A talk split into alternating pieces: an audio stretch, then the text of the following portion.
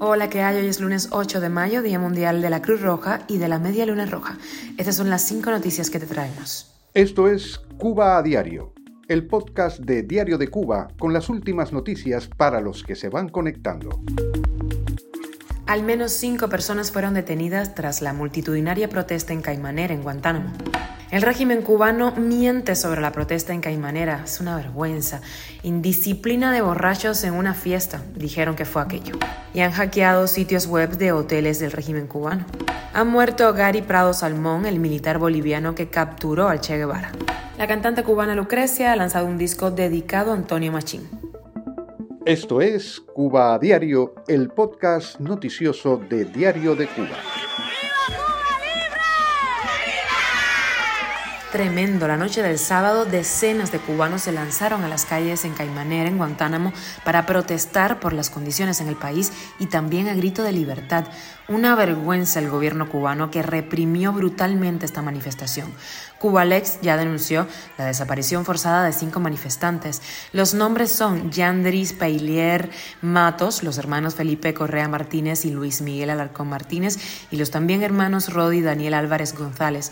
Estados Unidos ha condenado la represión que desata el régimen y la considera cruel e inútil.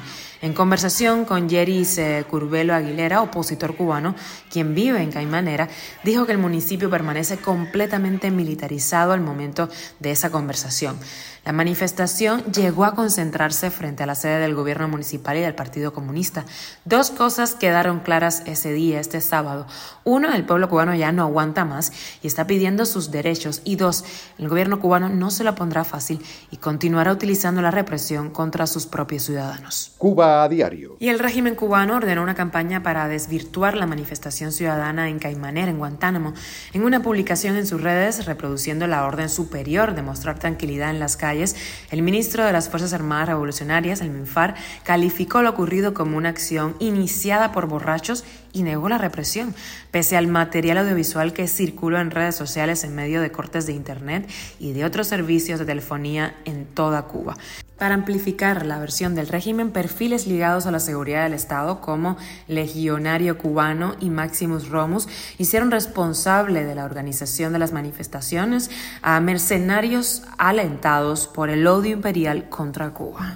Y el activista cubano Alberto Ortega Fonseca informó este 7 de mayo ayer que los sitios web del Gran Hotel Manzana Kempinski y del Hotel Nacional del régimen cubano fueron hackeados. Fonseca aclaró que el grupo de Hacker System atacó ambas páginas como parte del boicot del turismo cubano que desarrolla el grupo opositor Los Mambises.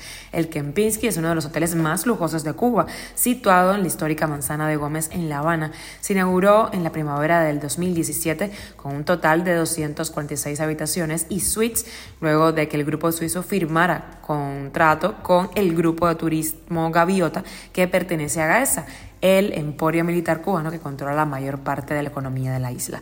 La semana pasada, Joana Tablada, subdirectora general de la Dirección de Estados Unidos en el MINREX, aseguró en un encuentro con 150 estadounidenses que en Cuba los hoteles son del pueblo, un chiste que fue refutado por numerosos cubanos, pues la realidad en la isla es muy diferente a la que ella cuenta. Cuba a diario. Y Gary Prado Salmón, el militar que en octubre del año 1967 capturó a Ernesto Che Guevara, falleció este sábado en el departamento boliviano de Santa Cruz por complicaciones en su salud a los 84 años, así lo reportó la agencia EFE.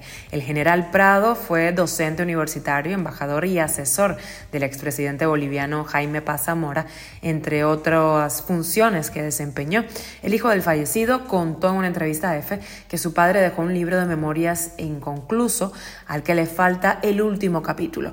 En el último tiempo, el militar retirado se dedicó principalmente a escribir y a transmitir sus ideas en obras como por ejemplo La guerrillera inmolada, en donde sostiene la tesis de que el Partido Comunista de Cuba dejó morir al Che Guevara en Bolivia porque ya no lo toleraba.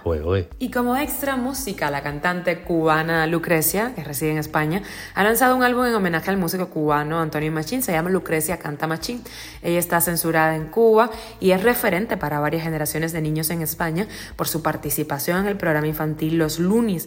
Suma 30 años de carrera musical musical con 11 discos de estudios y múltiples colaboraciones con destacados músicos latinos. Esto es Cuba a Diario, el podcast noticioso de Diario de Cuba, dirigido por Wendy Lascano y producido por Raiza Fernández. Gracias por informarte con nosotros en Cuba a Diario. Recuerda que estamos contigo de lunes a viernes en Spotify, Apple Podcast y Google Podcast, Telegram y síguenos en redes sociales. Yo soy Wendy Lascano, te intento traer toda la información. Esto es Cuba Diario.